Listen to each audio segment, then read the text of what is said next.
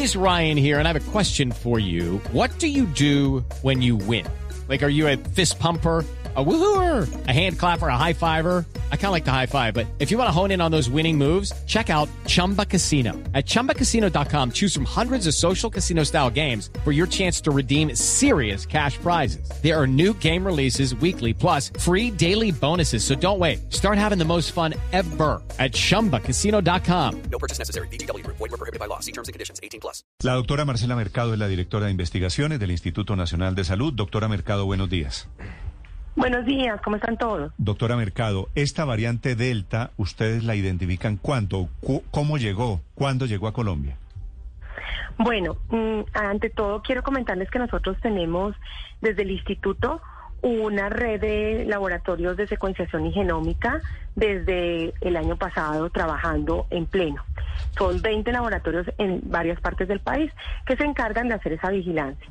Detectamos por primera vez la variante Delta en, en Cali hace aproximadamente ocho días, un poco más, eh, en una viajera, como todos ustedes se enteraron. Y esta semana, gracias a la vigilancia, porque el laboratorio de la Universidad de los Andes hace parte de los laboratorios de vigilancia de la red, eh, se, se detectan esos otros casos en Bogotá. Sí. ¿Y ustedes creen que solamente apareció la semana pasada en Bogotá? No, o sea, esto, eh, eh, el buscar, buscar un virus con unas características, hay más de mil, mil, virus diferentes en el mundo, mil, mil secuencias diferentes. Buscar una de estas características es como buscar una aguja en un pajar. Por eso la vigilancia genómica nos permite estar alerta. Eh, hay una cosa que es importante y es que cuando entra un, un, un linaje nuevo, ya hay otros linajes predominantes en, en, circulación en el país. Entonces, al entrar ese linaje nuevo, tiene que buscar una gran cantidad de susceptibles para poderse replicar en esas personas y ser más fácil que se encuentre. Entonces, a la variante Delta o a cada variante que vaya entrando nueva, le va a quedar muy difícil eh, eh, ser predominante porque ya tenemos unas variables, unas variantes predominantes en el país que tienen como la gran mayoría de los casos esos mm. linajes. Doctora por eso no es, tan eh, fácil. ¿Es posible o pudo ser posible que ese tercer pico de la pandemia se demoró mucho en terminar porque era de la variante Delta? No, imposible, imposible, imposible. Nosotros acabamos de sacar un estudio probabilístico con 1.800 muestras aleatorizadas de todo el país, de todos los laboratorios que hacen secuencias, de, todos los laboratorios que hacen PCR, y no, no encontramos desde abril, desde el 15 de abril hasta el 15 de junio, variante Delta en Colombia. Eh, nuestra predominancia es de una variante que se llama B.1.621. Entonces es imposible que, que, la tercera ola haya sido de Delta, porque además la tercera ola de nosotros empieza mucho antes que haya sido declarada la variante Delta como variante de preocupación. Ni siquiera las, los picos de, de, de, Europa, estos últimos, son atribuibles a la variante Delta hasta, hasta ahora, está empezando a subir en todos los países. Sí, usted nos dice, doctora Mercado, que el tercer pico de la pandemia en Colombia obedeció a una variante no copié el nombre, pero es B.1. La que llaman colombiana en el exterior. Que no es colombiana. Y, y ojalá, yo ayer, ayer conversaba con unas personas eh, eh, que debemos creer en lo que hacemos nosotros como científicos en Colombia. Nosotros en el Instituto Nacional de Salud, los científicos que hacen ese tipo de cosas que se llama filogenia, eh, determinamos la, la, presencia de esa variante con unas características especiales y la reportamos oportunamente antes de que otros países lo hicieran. Entonces, a veces es estigmatizada es, posible, Es posible que hayan reportado primero y no que se haya detectado primero. Es decir, que no haya surgido en Colombia, sino que se haya reportado primero por parte de los científicos del INS. Sí, sí. Ustedes se acuerdan de la P1, la P1 estaba circulando en, en, en, Brasil, pero la detectaron científicos de Japón y le llamaron P1 y le llamaron variante brasilera, pero acá la, la, la, la, la cosa es es que fue detectada por científicos colombianos. Doctora Mercado, ¿en qué momento o qué características se necesitarían para que fuera predominante en Colombia la variante Delta? Pareciera inevitable. En Estados Unidos está pasando, en Europa empieza a suceder. ¿Qué se necesita para que eso ocurra? ¿Cuánto tiempo? Sí, sí. Mira, eso es, eso, eso- esa pregunta es bien interesante, porque ¿qué, qué se necesita para que la delta o cualquier otra que aparezca sea predominante? Primero que las que están predominando empiecen a, a ser dominadas por una más fuerte y que tengamos los susceptibles capaces de mantener una variante en circulación. Te voy a dar el ejemplo con cinco personas. Si yo tengo cinco personas, dos vacunadas y dos con variante in- infectadas con una variante diferente a la delta, por ejemplo la 621, la única persona que me queda susceptible, que está sin vacunar y sin infectar, lo más posible es que se infecte de la que más predomina y que en este caso es la 621 y no la nueva que está entrando. Pero si yo tengo más susceptibles porque no se vacunan y la otra variante mm, mm, se va quedando en el tiempo, ahí es cuando la variante delta, que tiene unos poderes importantes, unas características importantes y es que es mucho más contagiosa, ¿cierto? Entonces va a ganar la, la jugada. Entonces, ¿qué necesitamos? aumentar la vacunación, disminuir los susceptibles, frente a infección quedarme en casa, hacer mi cuarentena, la gente se le está olvidando hacer cuarentena y buscar sus contactos y quedarse en casa con sus contactos así estén negativos. Se nos ha olvidado eso, hablamos mucho del tapabocas y el resto de cosas, pero tenemos que hacer eh, el- el- el- la cuarentena o el confinamiento cuando tengo un caso positivo en casa, también los familiares. Entonces, eso limita la transmisión Sí. totalmente.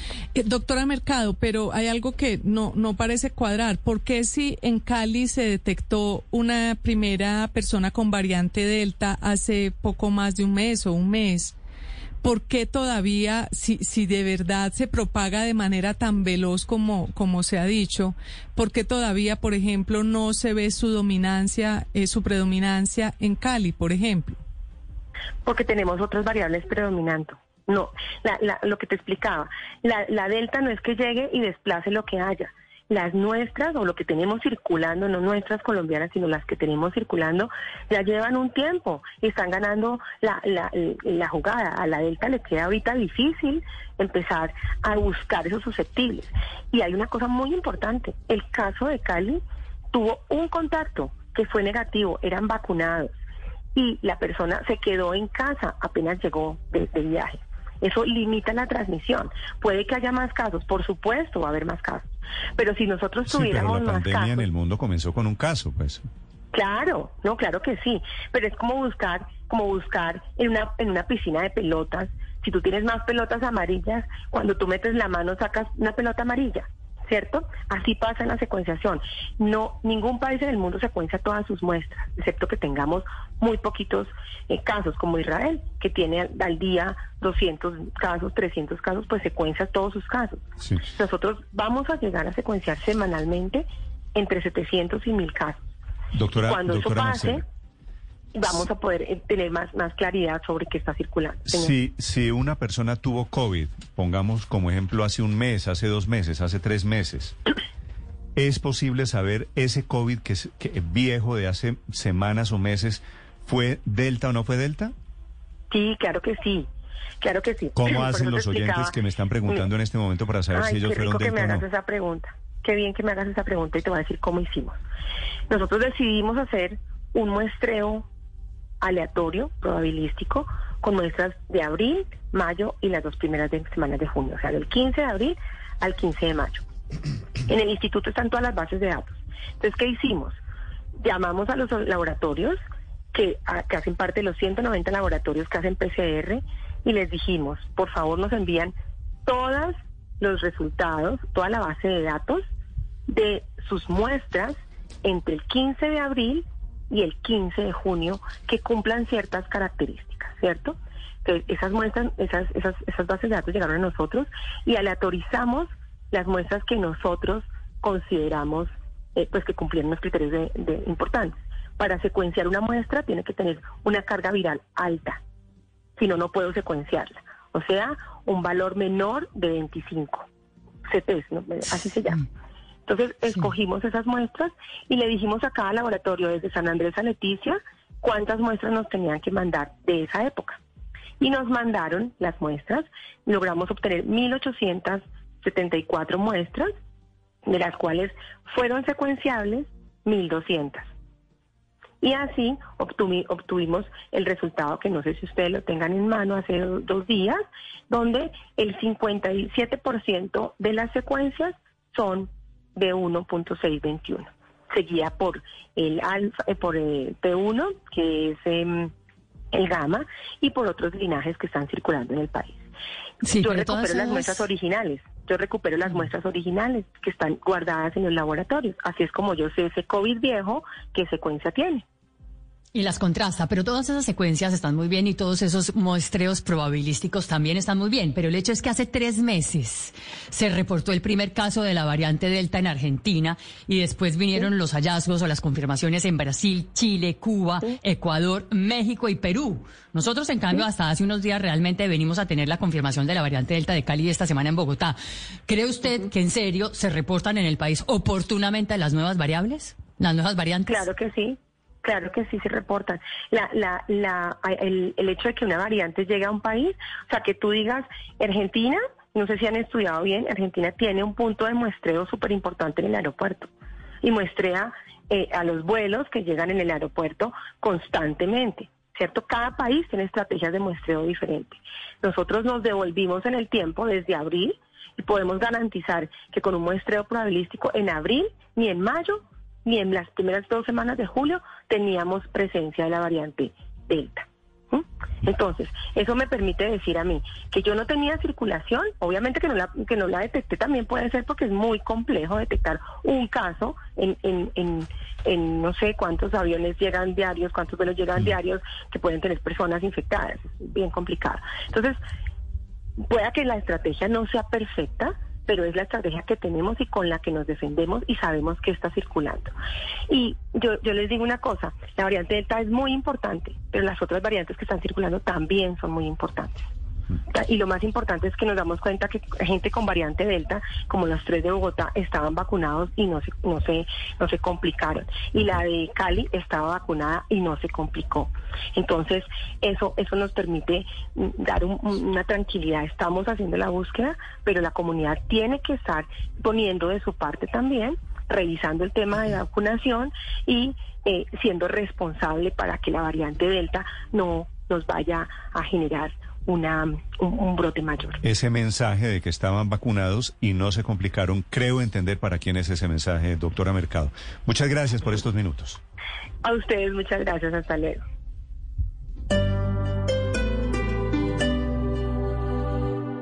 Estás escuchando Blue Radio y bluradio.com. Doctor Hernández, buenos días. Eh, buenos días, Néstor. Buenos, El doctor días. Luis Jorge Hernández es epidemiólogo, salubrista, médico que tiene una teoría diferente sobre cuándo llegó la variante Delta a Colombia. ¿Cuál es su tesis, doctor Hernández? Eh, bueno, no, eh, eh, yo estoy de acuerdo con lo que decía en general la doctora Mercado. Lo que pasa es que ella misma lo decía. eh, eh, Colombia está haciendo una excelente vigilancia genómica con el Instituto Nacional de Salud y las universidades, pero eso es una ventanita de observación. Ella bien lo decía, también puede que no se haya detectado antes. Eh, recordemos que estos casos detectados en Bogotá eh, se detectaron la segunda y tercera semana de julio. eh, en, en pacientes de hospitalización prolongada, muy seguramente por su periodo de incubación, historia natural, hasta junio ya estaban. Entonces, eh, este tercer pico, Néstor, duró 18 semanas, fue un pico muy intenso, los demás picos habían durado 8 o 9 semanas. Esa intensidad dice que algo es transmisible más alto, de alta transmisibilidad, alta infecciosidad está circulando. Puede ser una combinación de variantes, ¿sí? la delta y otras variantes que este pico fue más transmisible, fue más duro, produjo más mortalidad, eh, fue muy intenso este pico, una duración casi el doble. Se fue el doctor Hernández, ya repito la llamada, 856 en Blue Radio. Estás escuchando Blue Radio. La nueva gasolina extra Jeep Prix de Primax, conocí la emoción de conducir cada kilómetro. Y yo, la emoción de conducir en cada rodada. La nueva Extra G-Prix de Primax es la gasolina premium que te da más potencia y alarga la vida de tu motor. Nueva Extra G-Prix de Primax, con un contenido de hasta 98 octanos y certificación internacional Top Tier. Disponible en toda Colombia. Conoce la emoción de conducir. Primax, siempre más. Ahí estamos, doctor Hernández. Sí, señor. Bueno. Entonces, muy seguramente esta variante y otras ya estaban circulando. Variantes más transmisibles, más infecciosas porque hubo más Pero casos. usted la Esta- acaba, la acaba de escuchar a ella en el Instituto de Salud que dicen, ellos tienen la tesis de que la prolongación del tercer pico del coronavirus no tiene que ver con la variante Delta. ¿Habría posibilidad, alguna posibilidad diferente? Sí, hay posibilidad de que la variante Delta haya influido, sí. La misma doctora Mercado decía que eh, muy seguramente pudo quedarse, no haberse detectado. Eh, pasa. Sin embargo, eh, eh, yo digo, esto una cuestión. eh, eh, circulan varias variantes y, y el más de mil variantes, eso es normal. Pero eso pasa en todos los virus, pero las medidas de prevención son las mismas. La vacunación hay que reforzar y van a seguir surgiendo variantes. Hay más de mil variantes que están circulando. Mientras más vacunemos, este es el mensaje, menos posibilidad de que el virus cambie. Pero que la variante Delta tuvo que ver con el tercer pico, muy seguramente sí tuvo que ver con el tercer pico. Ese y otra variante porque fue un pico muy duro. de Doctor 18 Hernández. semanas. Pero, pero ¿a qué obedece entonces si lo que usted analiza es cierto que haya bajado tan rápidamente? Lo que, lo que vemos en Estados Unidos, por ejemplo, es que muy por el contrario, cuando llega Delta, empieza un eh, nivel de incremento muy acelerado y muy pronunciado de contagios. ¿Por qué en Colombia o en Bogotá en particular habría de ser distinto el comportamiento? Las, las pandemias se manifiestan por oleadas. Eh, fíjese que la primera oleada, julio-agosto, afectó más a adultos mayores, la de enero afectó más a adultos medios y esta tercera oleada que empezó en mayo, dura 18 semanas y hasta ahora está en un punto de declive, afecta más a adultos medios y adultos muy jóvenes, porque son susceptibles, son los que no están vacunados. Todavía nos falta vacunación en menores de 40 años. El mayor porcentaje de UCIs estaba también en personas menores de 50 años. Entonces, eh, personas susceptibles. El virus se expande hasta agotar susceptibles, mientras haya sus, los que no se enfermaron en la primera oleada lo hacen en la segunda, los que no en la tercera. Y entonces se va a extender y luego disminuye y luego coge otra oleada. El mensaje es no permitamos que haya otro pico por variante delta o otras variantes. Solución, la vacunación, porque da menos tiempo a que el virus haga nuevos linajes, nuevas variantes, es la solución. Más las medidas no farmacológicas, no solo es vacunación, medidas farmacológicas y no farmacológicas. El PRAS debe funcionar, la detección, el aislamiento selectivo. Eh, doctor Hernández, pero precisamente de acuerdo con su análisis, si la, si la variante Delta llega a convertirse en dominante, de todas maneras, tendríamos en Colombia un nuevo pico por, por la variante Delta. Sí, lo que muestran las predicciones, estábamos revisando ayer las predicciones de la Universidad de Washington, que son las más, más certeras, muestra una tendencia a la disminución y un, leve aumento. Eh, no, yo estoy de acuerdo con la doctora Mercado que no, muy solamente no va a ser predominante porque eh, esas variantes están compitiendo entre sí. Sí, Eh, no, no, no. Y la vacunación se ha acelerado, hay que acelerarla más. En- el Ministerio de Salud se comprometió a finales de agosto vacunación abierta. Toda la población mayor de 12 años a finales de agosto. eh, entonces eso va a ser muy importante. Las simulaciones no muestran un pico intenso eh, en este momento, pero va a depender de tres medidas. Vacunación, un PRAS que se funcione y el autocuidado de las personas. Si hacemos esos tres, vamos a seguir- no vamos a llegar a niveles basales, pero se mantener en un valle. Recordemos que el virus va a quedar endémico. Y las variantes pueden competir entre sí, pero una no domina la otra, lo que decía eh, la doctora Mercado. pero que la variante. Delta suba en la tercera oleada, muy seguramente sí, porque fue una oleada atípica, fue muy transmisible. Algo circuló ahí, puede quedarse varias variantes. Pero y Doctor Hernández, declinó, usted, usted es un epidemiólogo muy importante, consultado por eh, eh, gobiernos, por el gobierno de Bogotá, etcétera. ¿Usted ve posible que en algún momento volvamos a un confinamiento solamente, como dijo la alcaldesa Claudia López, para quienes no se han vacunado? Es decir, el encierro sería una especie de cuidar o de castigo a los que no se han querido vacunar. No, los encierros no sirven, los, las cuarentenas no sirven. Sirven los aislamientos selectivos, los que salgan positivos, los que tengan síntomas. Esa persona y sus contactos se deben aislar. Cuarentenas masivas, encierros masivos no sirven. Néstor, por una razón, porque el virus se transmite más en espacios cerrados, no en espacios abiertos. ¿sí? Ya no hay herencia ciudadana en encierros masivos. Ahora bien, el, problema de fondo es cuál es la estrategia del gobierno. ¿Es una estrategia de mitigación o es una estrategia de eliminación? El gobierno ha optado más por la mitigación que la eliminación y son cosas diferentes. Mitigar es apostarle fuerte a la vacunación, que hay que hacerlo en eliminación también, pero estamos muy relajados en la detección en el PRAS. Prueba, rastreo, aislamiento selectivo y sostenible. Esa parte hemos tenido dificultad y estamos fallando las EPS de la Secretaría de Salud. Entonces hay que optar una estrategia de eliminación. Lo ha hecho Nueva Zelanda, lo ha hecho Australia, lo ha hecho Corea del Sur. Entonces son estrategias diferentes, pero confinamientos masivos no. Sobre virus, sobre variantes y sobre posibilidades de otros confinamientos. Gracias, doctor Hernández, muy amable. Néstor y a cuidarse en familia y a vacunarse. Gracias. Estás escuchando Blue Radio. With the Lucky Land slots, you can get lucky just about anywhere. This is your captain speaking. Uh, we've got clear runway and the weather's fine, but we're just going to circle up here a while and uh, get lucky. No, no, nothing like that. It's just these cash prizes add up quick. So I suggest you sit back, keep your tray table upright, and start getting lucky. Play for free at LuckyLandSlots.com. Are you feeling lucky? No purchase necessary. Void where prohibited by law. 18 plus terms and conditions apply. See website for details.